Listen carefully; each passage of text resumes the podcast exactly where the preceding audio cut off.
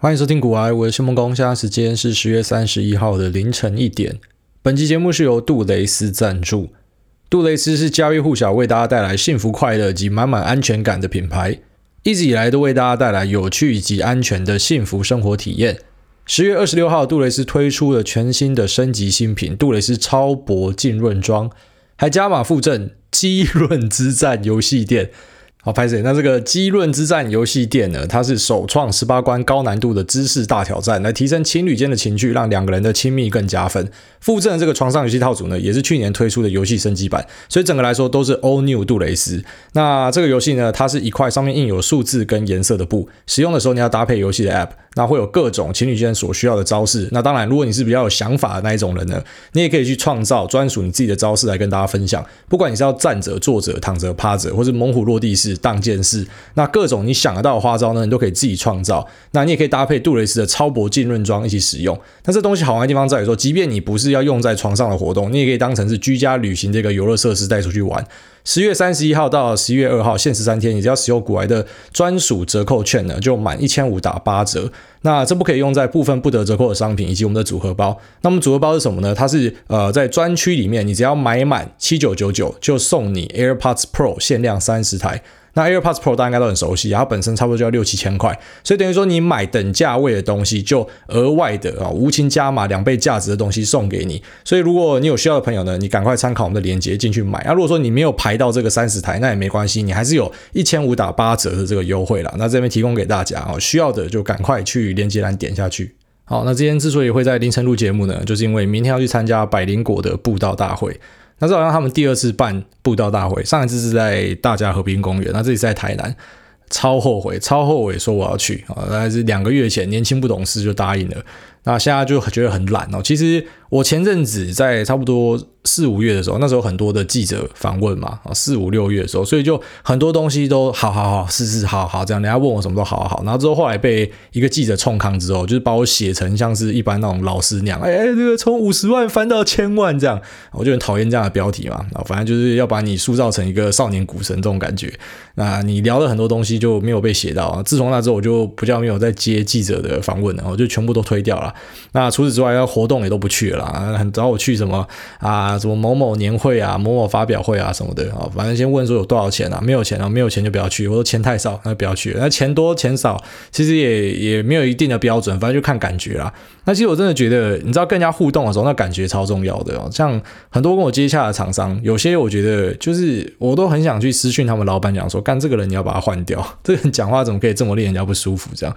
反正跟人家讲话是很重要，因为有时候你会知道，其实每件事情都是有谈判余地的啊。特别是如果你今天比方说。派一个正妹来，那大家都讲说，哎、欸，开户超难的，好，你要找人家去开新户，其实超困难的。所以像我们之前帮富果充了几千户，人家觉得超厉害，这个消息就传出去嘛，啊，因为要开新户，要人家走出门去开户是很困难的。讲是这样讲啊，那今天在群组就有一个人丢一个，呃，好像说一个正妹营业员吧，哦，那看到这个正面营业员，干你娘，一堆人马上跑去加好友啊，就马上要去开户了，所以。真的是看人，然后跟看这个沟通是怎么样了啊？扯远了，反正总之啊，就是那时候答应了一大堆东西，所以同时也答应了百英果这个啊。百英果其实当然他对整个 Podcast 圈的人，我觉得他们是一个非常友善的存在，他们很常去提携后进啊。那在最早最早，其实我也算是一个后进啊，就是在三月我录 Podcast 的时候呢，其实当然那个。排行榜是谁我都已经忘记了，反正那时候三月也没有人在听 Podcast 啊，但是他们就有跟大家介绍说，哎，最近有一个人进来，然后这个人还蛮有趣的，那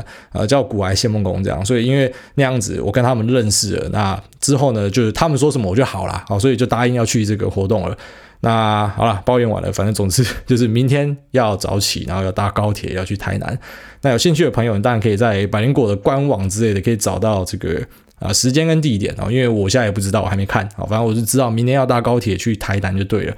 好，那最近其实天气变冷啊。那我上次有讲到说，天气变冷，其实就会开始听一些歌哦，因为觉得其实天气变冷之后呢，我开始理解为什么寒带的人比较有创造性，为什么那种呃温带、寒带的文明发展会比较好啊？那就是因为干你天气热的时候，你根本没有办法思考，你也没有办法放松啊。但是天气一凉下来之后，那个脑袋就可以转得很快啊，那也开始更有那种闲情逸致的感觉哦。每天就是走在路上拿着一个咖啡遛狗，就觉得自己很像有那种附庸风雅的感觉，这样听歌很舒服。那上次跟大家介绍绍 Of Monsters and Men 嘛，就是兽人乐团。那介绍完之后，就有蛮多听众私讯过来说：“哎，感谢艾大分享哦。”就是他们很高兴嘛，因为自己喜欢的乐团，那可能又是没那么主流的，那让更多人知道，可能就有一种那种认同感，自己很开心这样。那当然，我也很高兴可以分享很赞的音乐给大家听这样。那既然有不错的回馈啊，不然说上次介绍那个影集哦，布鲁克林九九荒唐分局啊，那大家也很喜欢嘛。那是再推一个啊，Kings of Leon，里昂之王。那里昂之王可能很多人已经很熟悉了，因为他有一两首非常有名的，像什么 Use Somebody 这样，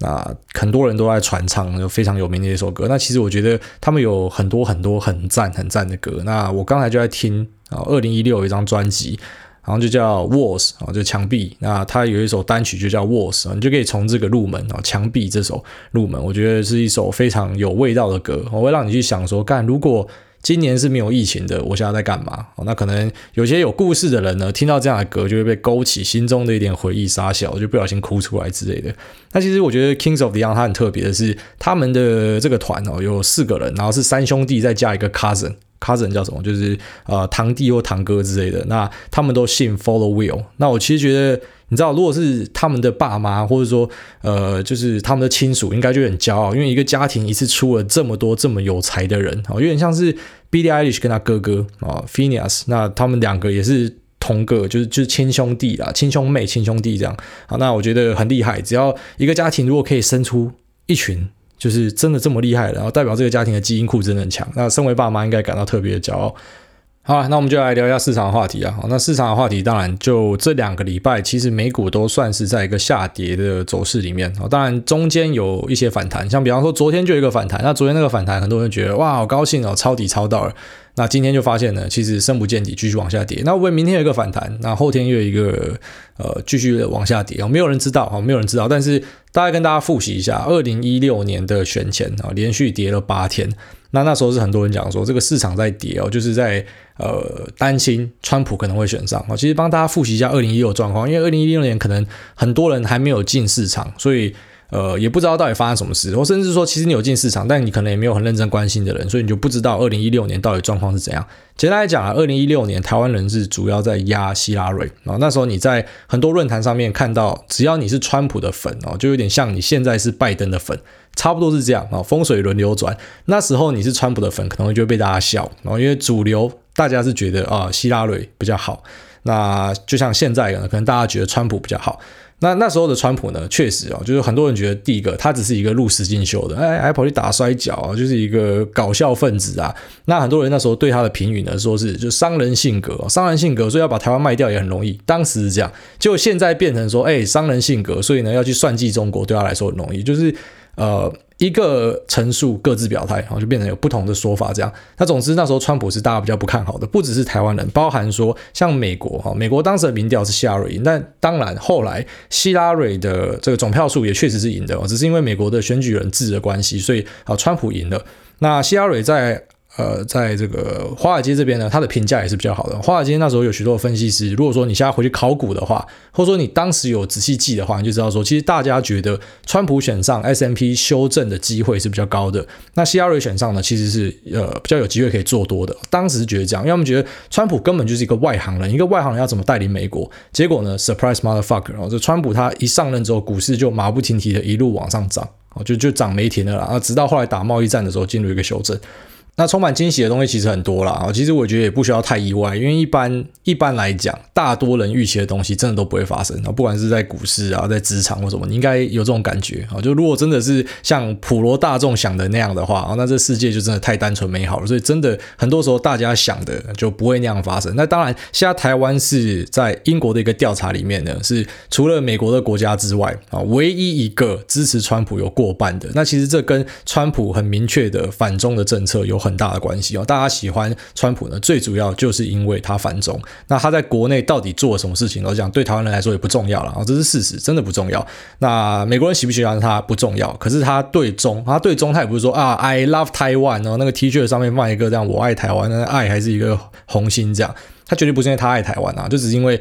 呃，在这个美国利益之前啊，那包含说他去重组供应链那包含说呢，他去打击中国，让中国不可以去挑战美国的霸权等等的这些东西的外溢效应呢，对台湾来说是好的啊。所以当然台湾人去支持川普那是很合理的。可是我觉得也不需要说，因为你支持川普，你就把啊，比方说这个支持拜登的啊，就低能儿啊、左胶啊，现在网络不就很肃杀这样骂嘛？我跟你讲，你去看一六年大家怎么骂川普的，所以真的是反过来啊。一六年川普上的时候，超多人在崩溃的，那现在整个风水轮流转。好，那当然，我觉得其实很多东西大家不要把话说死，就这样，因为你真的没有办法预期，有太多的变数了。你知道，川普其实刚上的时候，真的很多人觉得说，干台湾会被卖掉，特别是那时候看到川普的孙女啊，你去 Google 川普空白孙女空白习近平，你可以找到一大堆照片、影片杀小的。那这个孙女呢，就是很会唐诗，很会宋词啊，然后还有还弄了一个这个新年贺岁影片送给习近平啊，等等的，所以。那时候你就会觉得说，诶，他跟习近平关系真的很好，所以可能真的会去边缘化台湾。结果没想到后来急转直下。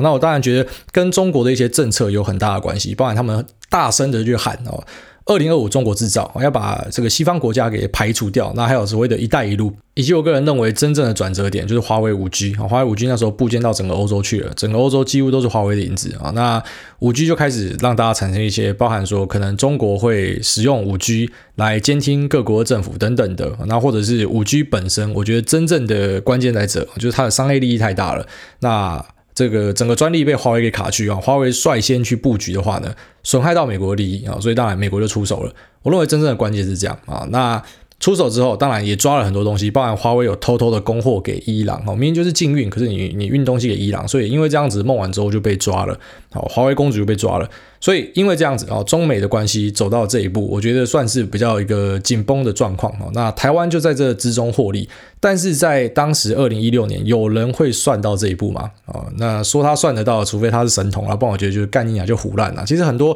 呃。怎么讲？国际的演演变啊，是你是算不到的。所以其实像台湾政府，呃，他不会像民间，就是去押宝，说我一定要谁上哦，因为你你真的不知道谁上会怎么样。所以其实对于这些官员来讲，我觉得他们能做的，真的就是见招拆招啊。今天有什么样的变局出现，我们就去调整，而不是说我们画好一个地图，然后说，哎，一定会照这样走，不可能，因为随时都有变数。等下哪边大使馆又爆炸，等下哪边有恐怖分子恐攻哈，等一下，呃，这个。共产党里面会不会发生一点内讧等等的哈？那它都会让整个世界局势产生一些微妙的变化啊，就好像是你今天做一个模型出来，那模型里面你放很多参数嘛啊，假设我照这个参数去推啊，那这个走势绝对是这样。这是一个固定的参数，可是你要记得，这个世界是动态的，有太多东西会造成改变的。你没有想到说习近平会把任期改掉，但你可能会有这样的预期哦，比方说百分之十、二十趴的机会，他会做一点很狂的事情。刚刚你就是算不到嘛，那你也没有想到说李克强会操之过急急啊？哎，这个中国制造二零二五，共产党会这么急着啊要去宣示说，哎，我们现在要变成世界强权哦，要战狼外交。虽然你可以预期到有这样的可能性，但是你没有办法知道他们到底哪时候会踩出哪一步嘛。那在他们踩出这些步数之后呢，当然这个模型就会去修正，所以对未来的预测就会改变。所以我觉得当时啊，因为很多人在笑川粉啊，那时候川粉就等于下了拜粉会被笑的。那你也很难说，比方说拜登选上，那会不会就再给你一个 surprise motherfucker？我觉得是非常有可能的。那我个人是认为啦，就还是老样子啊，这个美国的。对中的态度在短期内是不会改变的哦，这是一个超越的共识，因为这是对于美国利益最大化的一个做法。那当然，哦，我个人是比较偏好川普选上，可是我觉得大家也不用把话说死啊。当你要把话说死的时候呢，就回头看一下二零一六年就好了啊，应该也说不用。硬去回推二零一六年啊，你就是有一点概念就知道说，其实世间唯一不会改变的就是什么东西都会改变啊，就每个东西都会改变，所以 CoPlay 才会唱一个 We Never Change，但是 Sorry Everything Will Change 啊，每个东西都会改变。那分析是没那么简单的啦啊，那其实对于啊这些要去分析的人来说呢，很常去调整自己也是正常的。好像前阵子不是 PT 有人在酸那个艾希克嘛，说诶他改变说法什么的。我告诉你啊，任何在做分析、做预测的人，他如果从来都不改变说法，那才可怕。要么他真的是神童转世啊，要么就是他是很一意孤行的人，而且他不会把世界的变数给修正进去，那才是真的很可怕的东西。好，那前面跟大家讲这一段呢，就是要告诉大家说，一六年好，大家很不看好的这一位仁兄上任之后，股市是大爆喷的，好，所以你真的无法去预期。会发生什么事情啊？你要先有这样的观念放在心里面啊，就不要把话说死啊。所以我们目前看到拜登上啊，他是说他会把企业税呢从二十一趴改到二十八趴，这对每个大企业来说当然是一个非常重大的影响。可是我个人觉得，如果这件事情发生了，那你可能会可以预期的是股市会先修正啊，股市一定都走在前面啦。他先修正到位，然后到位之后，但是最终他还是得慢慢往上爬，因为其实你纵观过往几十年，不管是 Democrats 还是 Republican，然后就是共和或是民主党在执政的时候呢。哦，长期来看，美国的股市就是持续的往上走，而且不只是美国的股市，其实台湾股市也是啊。所以大家也不要妄自菲薄啊，觉得啊，我一定要投资美国哦。虽然我跟大家讲说台股难做嘛，那台股难做最主要是因为我们是中间财厂商哦，这个你很难去知道谁收了什么单哦，又怎么样的。可是呢，你如果去押宝台湾市值最大的几家公司，就像美国是看 SP 五百，那台湾呢，你就是看台湾五十指数啊。那追踪台湾五十指数就零零五零跟零六二零八。如果你用这个去回测，你会发现说，诶，台股的表现其实不会输美股哦，也是非常好。所以台湾跟美国的经济状况是好的。那这是第一点。那再来就是人类的生产力会持续的上升啊，就是说以前我们是用农耕的嘛啊，那在农耕之后呢，我们开始用呃可能用受力，用受力来帮助这个农耕，然后终于变成呃工业化的农耕。那到最后呢，可能就会实现像马斯克讲的，到最后你根本也不需要有人去操纵器具杀小，可能就是用无人机飞过去撒一撒，然后自动收割。那到那个状况哦，可能一些新的农业技术的改进，那最后面会变成。对人类来说，其实粮食已经再也不是问题了啊。那在这样的状况之下，生产力持续上升，好，当然我们人的这个价值啊，这个社会的价值就会整个就会往上拉。那往上拉，当然就会反映在股市里面，然后就反映在资产里面。所以长期来看，我觉得除非遇到战乱或一些。天灾人祸、外星人啊等等的，那不然呢？指数是持续上行的，所以不管你是投资台湾股市、投资美国股市啊，如果说你是选择使用指数化投资的人呢，你其实根本就不用去猜市场的高低点啊，你去做 market timing，你去算说低点在哪、高点在哪，是完全是不切实际的啊。你能做的真的就是使用分批投入。那这有很多论文，或者说有很多啊这个投资的高手前辈们啊，这些国外的对冲基金老板，其实大概很多人都在跟你讲一样的观念哦，你没有办法去猜到股市。绝对高低点在哪，所以你能做的就是分批进去，分批出来啊，差不多是这样子。那这当然，如果你是做主动投资就不一样。所以每次我在聊股票的时候，你看我都会先分清楚啊，你是被动投资人还是你是主动投资人？那这做法是完全不一样。其实被动投资人，我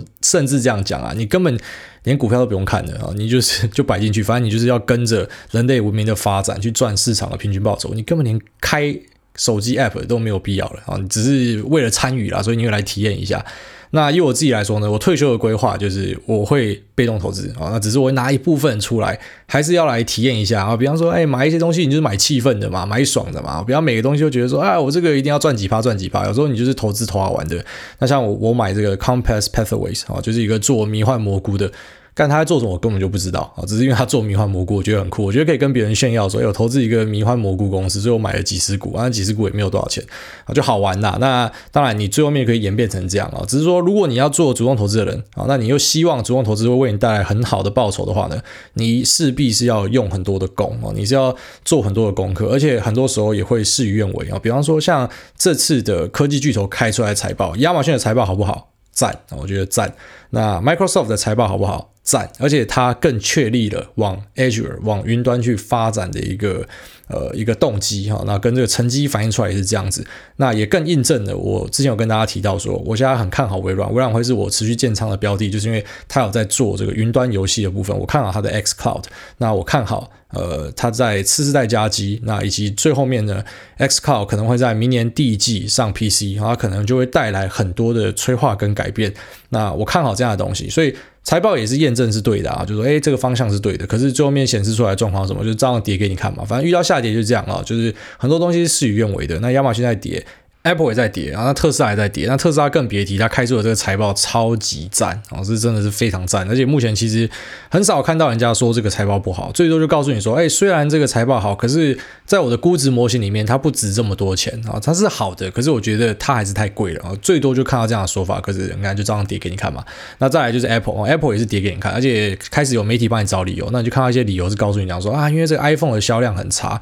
那这其实是外行话了啊，不是说我自己多内行，只是说这应该有点基本观念要知道说，因为今年的 iPhone 是推迟销售的，所以说你看到这个 iPhone 销量是 iPhone 十一的末段销量。那末段销量当然那个衰退是很合理，因为很多人在等 iPhone 十二嘛。所以说你可能看一些新闻，你会落后就这样，因为你的这个呃，人家告诉你的东西，好，第一个不一定是准确的。那第二个是好，就算是很认真的分析，但这个人分析的水准怎么样，你不知道嘛？写报道人是谁，你不知道。所以其实最近阶，你甚至要去，比方说，哎，有些记者写的分析是很赞的，那就专门去追这个记者啊，那是最进阶、最进阶阶的做法，就是说现在的资讯太多了啊，你关于苹果可以找到新闻，可能有有几千则啊，那只是几千则里面你要怎么知道哪些是有用的？所以判读力很重要啊。现在这个判读力是一个非常重要时代啊。总之，你不管这个数字开出来好跟坏，那目前我们看出来科技股开出来的数字都非常好的，而且美国的经济复苏的状况呈现一个 V 型的反转啊，它的这个季年增率呢来到了三十三点一趴，川普也 po 在自己的呃这个 Twitter 跟脸书上面炫耀说，哎，你看我这个最棒的成绩，虽然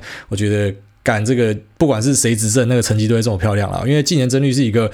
它这个数字会看起来很吓人啊，它是用继续调整之后的一个成绩。那数字吓人是非常正常的，就是这一个统计方法的一个必然的结果。好，那他就把这个当成是他的政绩，就像他把股票当成他的政绩，结果现在股票下跌就呃稍微比较尴尬一点。好，那总之就是美国的经济状况是 OK 的啊，那企业的获利状况是 OK 的，所以我不觉得股票是虚涨的啊，因为你是真的有基本面的支撑。只是当然大家比较小心一点，是说你看到这个财报你才进场的。跟啊，比方说三四五六月就一路稳定的在弹，虽然那时候可能啊，比方说四月的时候有一个小回调啊，九月有一个回调啊，就是每次的回调都一定会有人受一点伤嘛。可是你会发现，你长期在买进的人哦，你现在成本就是低的。那跟你现在看到，哎，美国的这个近年增率这么漂亮。进场买股票，干就就直接受伤了嘛？或者说啊，看到这个科技巨头的财报数字好漂亮，就现在才进场就受伤了。所以有时候是这样啦，好，就是风险跟获利真的算是一体两面啊。有风险就可以期待获利，虽然不代表说一定会获利，但是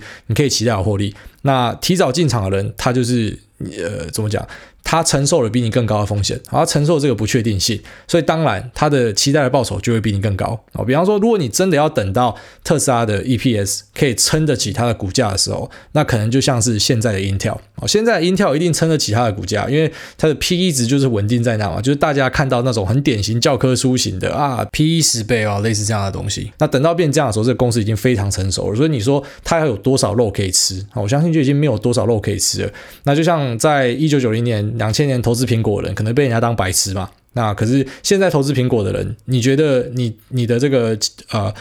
预期的报酬会比这个两千年的来得多吗？一定比他们少嘛。但是相对的，你的风险也没有他们多嘛。因为现在已经变成一个很稳定的公司了，所以我觉得很多东西是一体两面的。我就看你是选择什么样的交易方式。有些人选择，比方说从事价值投资，但现在价值投资有一个所谓的价值投资改，哦，这是我帮他取的名字，因为我发现说，你知道很多人。呃，特别是那种从事价值投资的，有些会去搞那种文人相亲的东西。其实应该说，投资的各个门派，大家都会互相文人相亲，很正常。那只有些价值投资去文人相亲别人，就是他们喜欢去酸科技股。就你发现，其实科技股啊，即便他们家酸说，你看科技股现在跌最凶，可是你不要忘记，涨的时候它也涨最凶的哦。那所有的价值投资改呢，是我发现有一些价值投资人哦，其实蛮厉害的。就我认识的一些人呢，他们其实。他们把投资，比方说投资亚马逊，也算是一个价值投资，因为对他来说，这个价值不是只是你你财报已经看得到的东西，而是包含说这个公司他们的底蕴、他们的内涵跟他们期待的成长性，这都是它的价值。好，价值不一定是有形的资产，它可能是无形的一个可能性，所以呃，这也是一种价值投资。反正我觉得大家不用太拘泥于那个啊名词定位啦，反正总之。结论啊，结论就是，我觉得科技股的发展是没有太大的问题的。那美国经济也没有太大的问题的。可是我们没有办法解决的一件事情，就是所谓的 PS 评价跟 PE 评价。那这个其实应该在我上古集数，可能十二十集我就跟大家讲这件事。我觉得股票最鸡掰、最靠北一点，就是所谓的 PE PS ratio。你要你要怎么说这个股价的价值到底是是贵还是便宜？这个没有人说得准啊。比方说台积电，假设。他一年可以赚三十块哦，然后那三十块，然后这可能如果是长期听众，应该已经知道我要讲什么。假设他可以赚三十块，那我说好，这个高阶晶圆代工毛利也好，那个本益比哈，本益比我愿意给你二十到四十倍之间。然后你看各个报告，他可能就落在有些人愿意给二十倍，比较小气给二十倍，那比较大方的觉得台积电很有未来的，愿意给到四十倍。可是诶，这之间是差一倍呢。也就是说，我给二十倍的二十去乘以三十就六百块啊，目标价六百块。可是我愿意给到四十倍的是四十乘三是一千二，所以六百跟一千二之间都是合理价。那我问你，哪哪哪边真的是合理啊？涨到一千二的时候，你说它太贵，可是它有没有可能涨到本一比五十六十？还是有可能啊，因为有些股票它就是真的可以拿到本一比五六十，所以有这个本一比评价跟 PS ratio 啊，这 tricky 的地方。应该说很吊诡，那甚至因为这样很迷人的地方就在这哈，就是说，今天买股票不是这么单纯的算数字哦，因为算数字你最多也就是算一个区间，可是这个区间到底是怎么样，是由谁定义的？没有人可以决定。我记得我听 Muddy f o o d 的一个 podcast 里面，他有聊到，因为我今天在遛狗的时候我听，我觉得蛮有趣的。就他提到说，其实汽车产业，然后汽车产业一般来说本益比是很低的，就是不 sexy，然后他们是用 sexy 来讲。那因为 Elon Musk 的加入之后呢，汽车产业变得很 sexy，因为它加了 FSD，它加了自动驾驶，它加了电动车的元素，所以整个这个汽车传统工业变成一个很酷的东西。那也因为这样，市场愿意给它更高的评价，而不是用以前汽车业的本益比或是 PS 去给它评价，对吧？为什么？为什么特斯拉没有赚钱，可是它股价可以这么高还撑在那？就是因为大家觉得这个东西有前瞻性、有未来性，所以愿意给它更高的评价。那当然，它就跟其他的汽车产业脱钩了嘛。如果说大家都可以用这个 Tesla 的估价模型的话，那大家都要跟它一样贵，可是不可能嘛，因为你没有做出那么酷的东西。那今天那 Podcast 就蛮酷的，他就是在聊到说，那呃，汽车业下来就 Elon Musk 啊，那其他行业有没有可能像有像这个呃 Elon Musk 这样的人，然后他把一个可能本来大家觉得很酷、很不酷的东西，然后变得很酷，然后就问他说，那像呃最近呢？就是可能大家比较关注的哈，就是说呃，有可能落后补涨的，包含这个原物料、大宗原物料啊，或者说传产啊，他有聊到说，像是钢铁业啊，钢铁业现在就是很不酷嘛啊，那这个挖矿的很不酷嘛，可是会不会有一个人就做出一个很酷的，然后又又有一些什么环保题材啊，然后又是可以呃这个再生能源啊等等的，然后把它结合到哦，就是这个很很传统的水泥钢铁业里面，然后变成水泥钢铁业界的 Elon Musk 有没有可能？啊，那这个被访问的分析师讲说，他觉得应该很难的，因为很难把这个产业做得很 sexy。可是不排除哈，就是说如果有人真的可以把一个东西重新定义的话，啊，比方说以前做手机可能就这样，可是有一个贾博士把手机变得更有想象力了啊，那这样子的这个东西的估值就会变得很高啊。所以其实估值，我觉得它。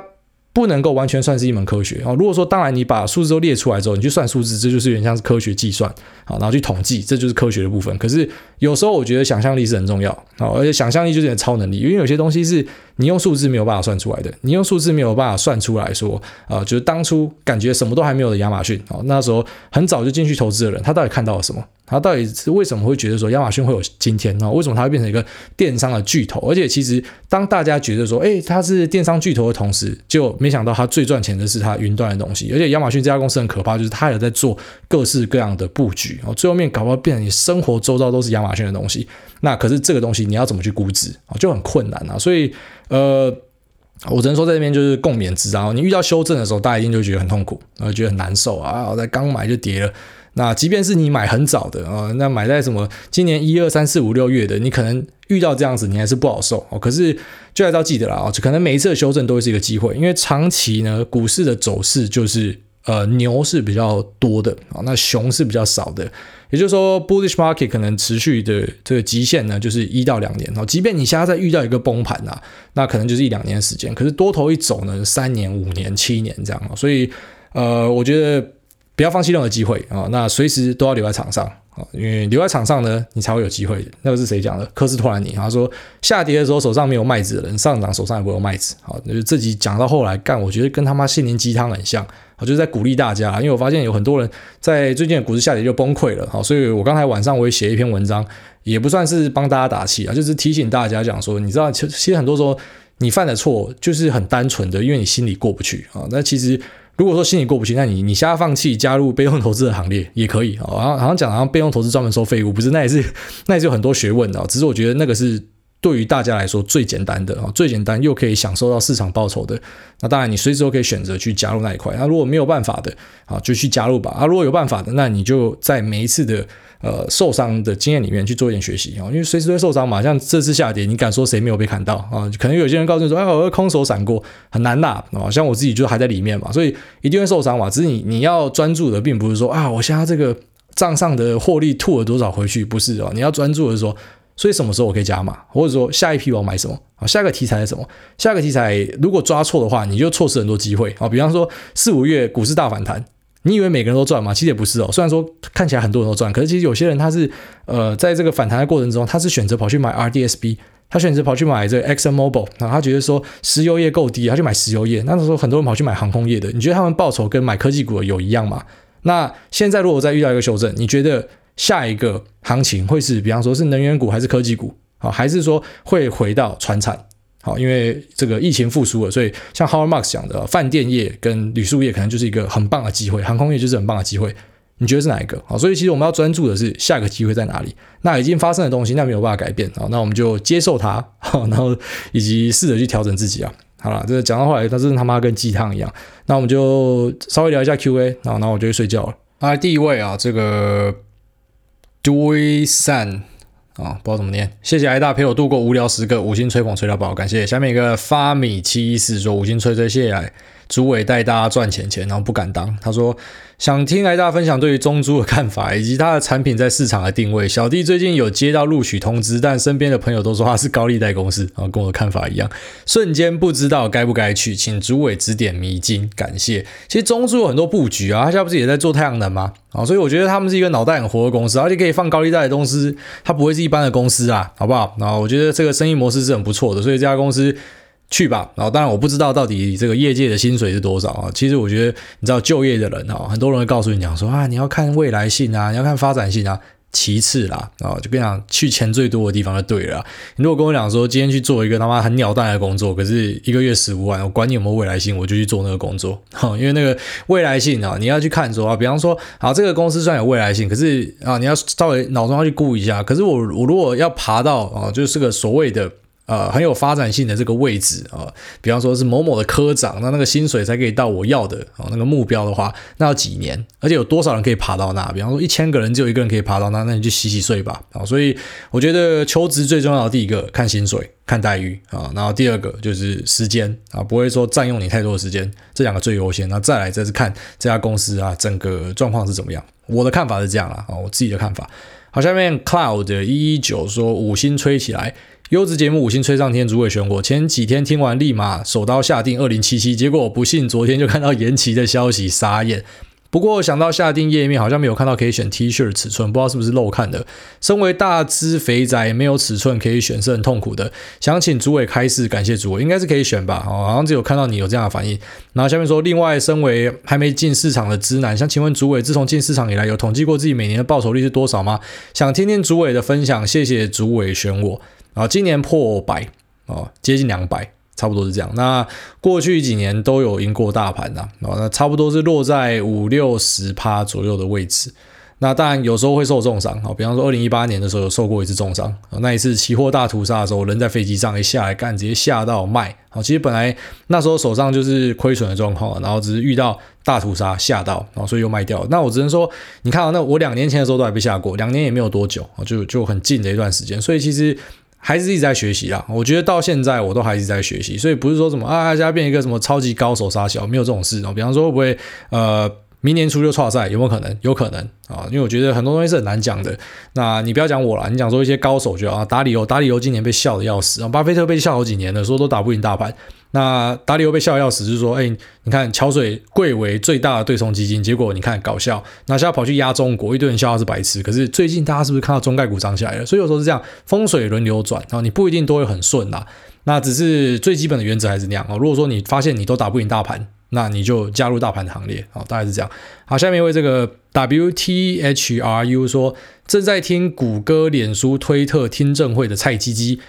花式吹捧我不会，衷心推荐一定要。感谢苗栗林口山下智久投入了 Podcast 产业，拯救了无数通勤人的杀时间选择困难症。有一个提问，请主委开示：飞蚂蚁上市的前景似乎一片看好，许多吹捧也看似言之有物。但以在中国工作过极短两年的菜菜我来看，飞蚂蚁的最大获利占比，微贷业务有无可能就是它最大的危机？当一个月薪不到两千五人民币的底线员工，能仅仅只靠手机号码和身份证就可以贷款高达总额两万人民币的款项，这样的还款能力没有问题吗？您的看法嘞？感恩感恩。呃，其实也还好吧，这样才十倍而已啊。啊，其实台湾的信用卡不就是最高给你设定到你薪水的二十二倍嘛？我记得潜规则是二十二倍嘛，所以比方说你是领十万的，那你的信用额度最高就两百二十万。哦，所以我觉得这个比例看起来是还好，但是你确实有点出一个问题，就是说很多是所谓的啊底线的员工，就那种可能最低层的。那我觉得这就跟那个大卖空演的有点像。然后大卖空那时候我就讲说这个次贷风暴嘛，其实应该说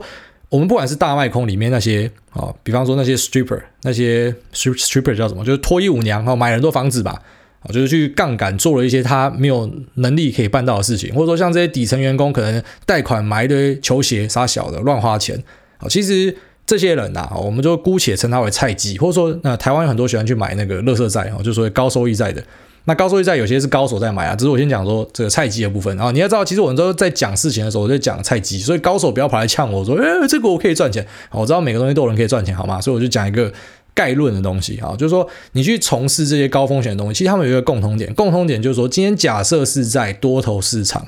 假设今天经济是持续上行的时候，其实违约的几率是很低的。好，就有人去做过统计啊，像那垃圾债，你在多头市场的时候，那个违约违约几率是在空头市场的，哦，就是说空头市场是多头市场的好几十倍以上，哦，就非常非常高，哦，就是你你你只要遇到一次的修正，因为那是连锁反应啊，所以你可能就会有这个违约的状况出现啊，只要这经济不好的时候呢，你就会出状况哦，因为你本身是走在钢索上的，所以我觉得你讲这点是对的，就是第一个。因为这个微贷占比的比例是大的，其实每家公司都这样。好，如果说你就是单一业务，然后这单一业务占比又很大的话，本来风险就会比较大。那再来第二个，然后第二个就是如果他遇到了。所谓的这个呆账怎么办啊？那其实当然本来就一定会有呆账，它一定有算一定的比例是呆账嘛，那是可以负担的。那只是遇到一个哦，比方说像是疫情，虽然像疫情，中国的控制是还算 OK 的哦。我知道很多人酸说中国是假数据啊，看你信不信啊。但是我个人觉得亚洲的控制是比欧美国家好很多的，包含中国也是控的比欧美国家好很多。好，虽然可能他们有很多虚报的数字啊，但是我相信控制的这个效效力呢是比欧美国家好很多的。欧美一堆一堆人在路上跑嘛。那如果说他今天是像欧美国家那样，有很多人就突然不能上班了，然后还不出钱了，好，那这个东西就爆掉。但是其实中国的企业很多都有国家的色彩啊，所以我相信，即便要爆的话，国家会进来救了。所以你你不要想太多，就像当时。呃，这个雷曼兄弟引起的连环爆啊，最后面国家也进去救华尔街啊，所以其实很多时候我就会跟大家调侃，就说你你会去酸说啊，那些炒股的人呐、啊，就你看我们这边要拿纳税钱去救他，就你发现说没有啦，就再来一个十年一百年，你们都得拿纳税钱去救他，所以不如加入他们啊，就加入这个跟着市场一起赚报酬的行列。那你讲的这些都是有可能会发生的，但是我觉得呃。对，它有可能会出状况，是是是有这个机会的哈，只是这个国家应该会进来救了。那至于它的股价会怎么走啊，那是另外一回事啊。那其实基本面跟股价有时候不是说必然的一个关系啊，所以我没有办法跟你聊股价的部分。但是我个人觉得，它这个业务是一个很好的生意哦，因为有国家在 carry。好，下面一个桃园癌细胞说菜鸡的理财分配问题，五星吹捧癌大，癌大你好。菜鸡，我刚出社会当社畜快两年，今年年初才开始投资规划定期定额，买了一些中国 A 股的基金和固定收益基金，加上手上一两张股票，以上分配大概是我的网银活存的一半一半。之前有看过有些书说，年轻人除了半年的预备金，其他都拿去投资，也有些人说三十趴，有些说二十趴等等。挨到什么经验分享或建议？关于比例的问题，一定就是看个人，然后这个没有人可以给你答案，就是反正重点是你舒服，然后手上又要真的，哦，就是遇到这种急难危险的时候有钱可以用就好了。那只是我觉得你投资 A 股基金有点怪，然后中国你要投资的话，并不是要投资 A 股基金，因为 A 股就是所谓上证，然后上证它的这个编排是有问题的，它里面放太多金融跟传产的东西了，所以说上证指数其实不可以。呃，应该说有效的去反映中国股市的实际状况啊。中国股市像创业板很多在乱飙乱涨，那很多很厉害的公司。中国其实，我知道很多人讨厌中国，所以我讲中国的时候有时候会被呛。但我相信我们现在听众有越来越纯化了，就大家知道说我们就市场啊，就事论事啊。那比方说，我之前有聊过嘛，中国股市我要投资，我会我会投什么？我会投这个药明康德啊，然后我会投腾讯啊，就是超级巨头。然后我会投呃，就是连特斯拉都要找他们买电池的这个叫宁德时代啊，这些都很好的公司。可是你知道，其实他们的那个指数编排里面。就是不会把一些这种很酷的科技公司给拉在里面去啊，所以确实有很多人在讲说这个上证指数要重编，那我真的觉得它可能重编之后才会是一比较好的投资标的啊，因为目前来说它就是没有表现，它就是会一直死在那边啊，所以其实很多人拿这个来看中国股市，我觉得其实会失准啊，就会失准。那当然你投资的东西也报酬也没有那么好啊，就是你你与其去买。这个中国 A 股，你不如你甚至买台股啊，最简单的台股都比这个报酬率还来得好，所以这你要稍微研究一下哦。中国指数要稍微看一下，比如不要买到一些比较奇怪的。但当然，它如果未来重编的话是另外一回事。好，下面这一颗星跳过，哦，不是啊，我本来要跳过，然后看到他写什么，那就来分享一下。这个他说主持人满口粗话，让人觉得不舒服。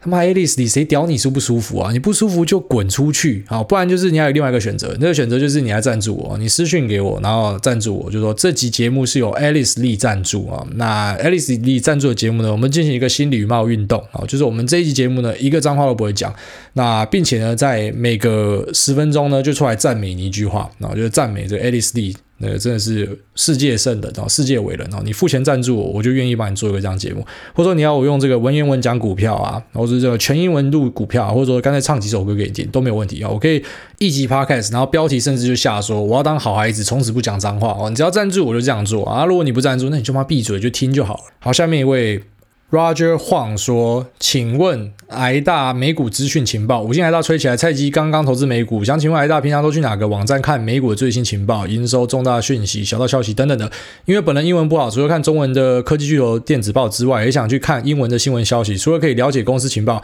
慢慢的强化自己的英文阅读能力。谢谢癌大，指引我走向财富自由的伟大航路啊！财富自由要靠自己哦，千万不要靠我，那自己要好好努力。那再来就是说这个呃英文的。”呃，这个重大讯息、小道消息等等的，你可以看 Seeking Alpha，然后 Seeking Alpha 会狂寄电子报给你哦，就是每次有营收或者说他们有这个新的 review 就会写给你啊，你不用去买他会员哦，因为会员我买过，就是他不会有更赞的内容，其实免费的东西就很够看的。那再来就是我最近发现的啊，我的那个券商 Charles Schwab 嘉信呢，它 App 里面有内建一个，就是每日跟你播报到底发生什么事情，其实跟那个台湾的那个通勤十分钟。啊，有点像，跟他节目有点像，反正就是念给你说啊，今天市场发生什么事啊，哪些公司公布财报啊，状况怎么样啊，基本上是一模一样的东西，那只是它是英文版的。那我发现其实我本来以为只有 App 有，那只是我在群主分享给大家之后，大家说，诶，那个在 Apple Podcast 跟 Spotify 也有哈，你就是输入那个查尔斯 Charles。然后 S C H W A B 哦，Charles Schwab，然后就可以找到这个节目。那它的网站上也有逐字稿哦，所以我觉得如果你用听的，然后再外加看这个逐字稿，它对英文应该是啊，就是增进英文能力应该是有非常大的帮助。然后它的那个内容量还超丰富的，就是每家公司的财报状况怎么样，那今天公司状况怎么样啊？那联总会做什么事情？川普干嘛？他们都会简单的念过去哦。所以我觉得这个十几分钟的节目是最近发现很赞的一个收获，这边推荐给你。好啦，那这期节目今天到这边，该睡觉，先这样拜。